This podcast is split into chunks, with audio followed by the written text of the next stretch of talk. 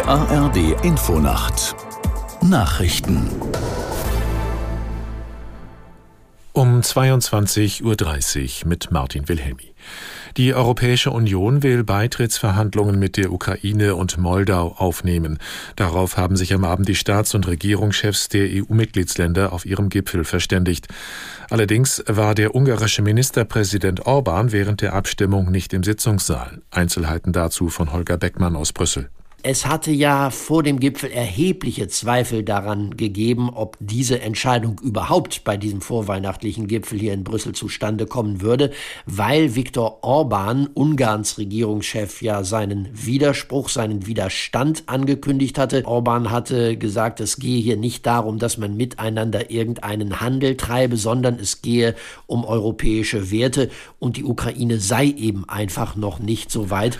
Nachdem deutsche Sicherheitsbehörden offenbar einen Anschlag der palästinensischen Terrororganisation Hamas vereitelt haben, hat sich Bundesinnenministerin Faeser geäußert.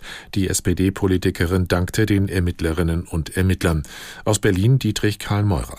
Die Festnahme von vier mutmaßlichen Mitgliedern der Terrororganisation Hamas zeige, dass die Sicherheitsbehörden äußerst wachsam sind und konsequent handeln. Dankbar zeigte sich auch Bundesjustizminister Marco Buschmann von der FDP. In Berlin und in den Niederlanden wurden insgesamt vier mutmaßliche Mitglieder der radikal-islamischen Terrororganisation Hamas festgenommen. Sie sollen nach einem unterirdisch angelegten Waffenversteck gesucht haben. Die Waffen sollten für mögliche Anschläge auf jüdische Einrichtungen Verhandlungen bereitgehalten werden. Nach den jüngsten antisemitischen Vorfällen hat Bundespräsident Steinmeier Jüdinnen und Juden in Deutschland volle Unterstützung und Solidarität zugesichert.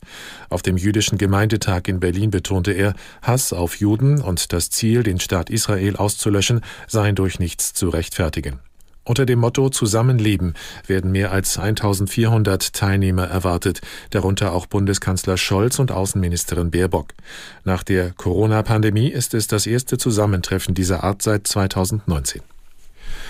Die von der Ampelkoalition geplante Abschaffung von Steuervergünstigungen auf Agrardiesel stößt in der Branche auf Protest. In der Rheinischen Post kündigte Bauernpräsident Ruckwied Widerstand und zahlreiche Proteste an, sollten die Vorschläge umgesetzt werden. Die Bundesregierung will der Landwirtschaft fast eine Milliarde Euro Subventionen entziehen. Die Entscheidung ist Teil des Haushaltskompromisses für 2024. Bisher können sich landwirtschaftliche Betriebe die Energiesteuer für Diesel teilweise zurückerstatten lassen. Das Wetter in Deutschland in der Nacht meist trocken, im Nordwesten zeitweise Regen oder Schneeregen, an den Alpen anhaltender Schneefall plus 4 bis minus 1 Grad. Morgen wechselhaft, teils Regen, teils Schneeregen, im höheren Bergland Schnee bis 9 Grad. Es ist, das waren die Nachrichten.